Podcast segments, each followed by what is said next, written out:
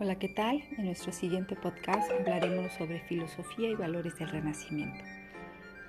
Yo elegí el valor de dignidad. ¿Qué importancia tiene el concepto de dignidad y qué lugar tiene hoy en día? El hombre es digno por el simple hecho de existir, por ser individuo y por ser único e irrepetible. Con este pensamiento me queda claro que el concepto de dignidad tendrá lugar mientras la humanidad exista, como lo indica Pico de la Mirándola. La dignidad del hombre reside en su libertad y en la capacidad que tiene para saber de lo que es capaz de ser, teniendo como habilidad principal el poder de transformarse a sí mismo, de acuerdo con su creatividad, deseos y aspiraciones. El hombre será capaz de identificar cuál es su papel en esta vida, cuál es su proyecto personal, y aquellas cosas que son importantes para él y por lo que sentirse digno hasta la actualidad. Se decía que la autonomía del ser humano es lo que lo diferencia de los demás seres vivos, siendo esto la base de su dignidad, ya que ésta depende de su condición humana. En el Renacimiento, esto será un parte de aguas para el hombre y para la humanidad en todos los ámbitos, social, cultural, político y artístico, en donde el hombre es concebido como un ser superior sobre los demás y por tanto es el único ser dotado de razón.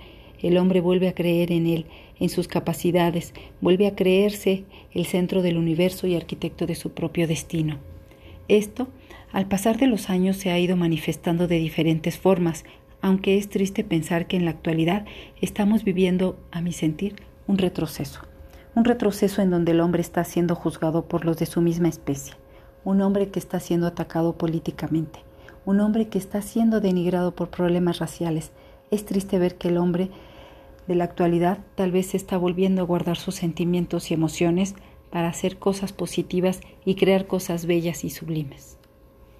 También les voy a hablar un poco sobre el concepto de creatividad.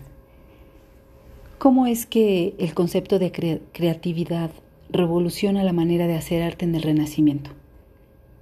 En el Renacimiento se establece la diferencia entre creación y creatividad, llevándonos a entender que la creatividad es un talento innato con el que nace el artista, lo cual erróneamente va a generar que el arte no fuera accesible a toda la sociedad, sino que se entendiera como una creación artística que le correspondía a ciertos espacios de élite, separando al artista del artesano. El hombre, al redescubrirse, buscaba originalidad, y es con lo que cuenta la creatividad si bien la mayoría del arte del Renacimiento fue creado por encargos, si no hubiera sido por la gran capacidad de creatividad y originalidad de los artistas renacentistas, estas obras que siguen siendo la base del arte no hubieran existido. El arte en general del Renacimiento busca un realismo perfecto, que las obras se vean como son en realidad. Para ello se valen de color, proporción, simetría y perspectiva. Creo que así fue como el punto de fuga dio las pautas de profundidad en perspectiva. El escorzo fue fundamental para darle volumen y movimiento al cuerpo humano. De esta forma, el cuerpo puede ocupar diferentes planos en un mismo dibujo. Es la representación tridimensional en superficies planas. Quizá más dramático que la perspectiva y con más posibilidades y libertad. Podemos decir que por primera vez el hombre puede sentir el espacio tridimensional en un plano sin usar los lentes de hoy en día. Para mí, uno de los mejores ejemplos de esto es el David de Miguel Ángel. El David, antes de ser encargado a Miguel Ángel, ya había sido encargo de dos escultores más que no pudieron llevarlo a cabo. Se sabe que Miguel Ángel, antes de empezar a esculpir la pieza, hizo bocetos, dibujos y pequeñas figuras en terracota, pero a diferencia de los demás escultores, jamás llevó a cabo la muestra preliminar que siempre se hace en yeso o tamaño real, cuando Miguel Ángel vio la pieza de mármol, se dice que lo vio perfectamente adentro del bloque y comenzó a esculpirlo.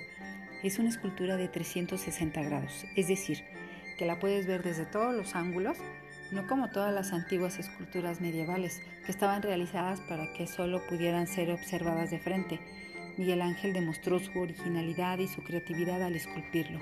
Está hecho en contraposto es decir, que la escultura está cargada hacia un lado generando movimiento en la misma, y esto tuvo que hacerlo porque el bloque de mármol ya había sido cincelado por los dos artistas pasados que no pudieron hacerlo, y es ahí donde Miguel Ángel debía de utilizar su creatividad y conocimiento para tener la obra perfecta.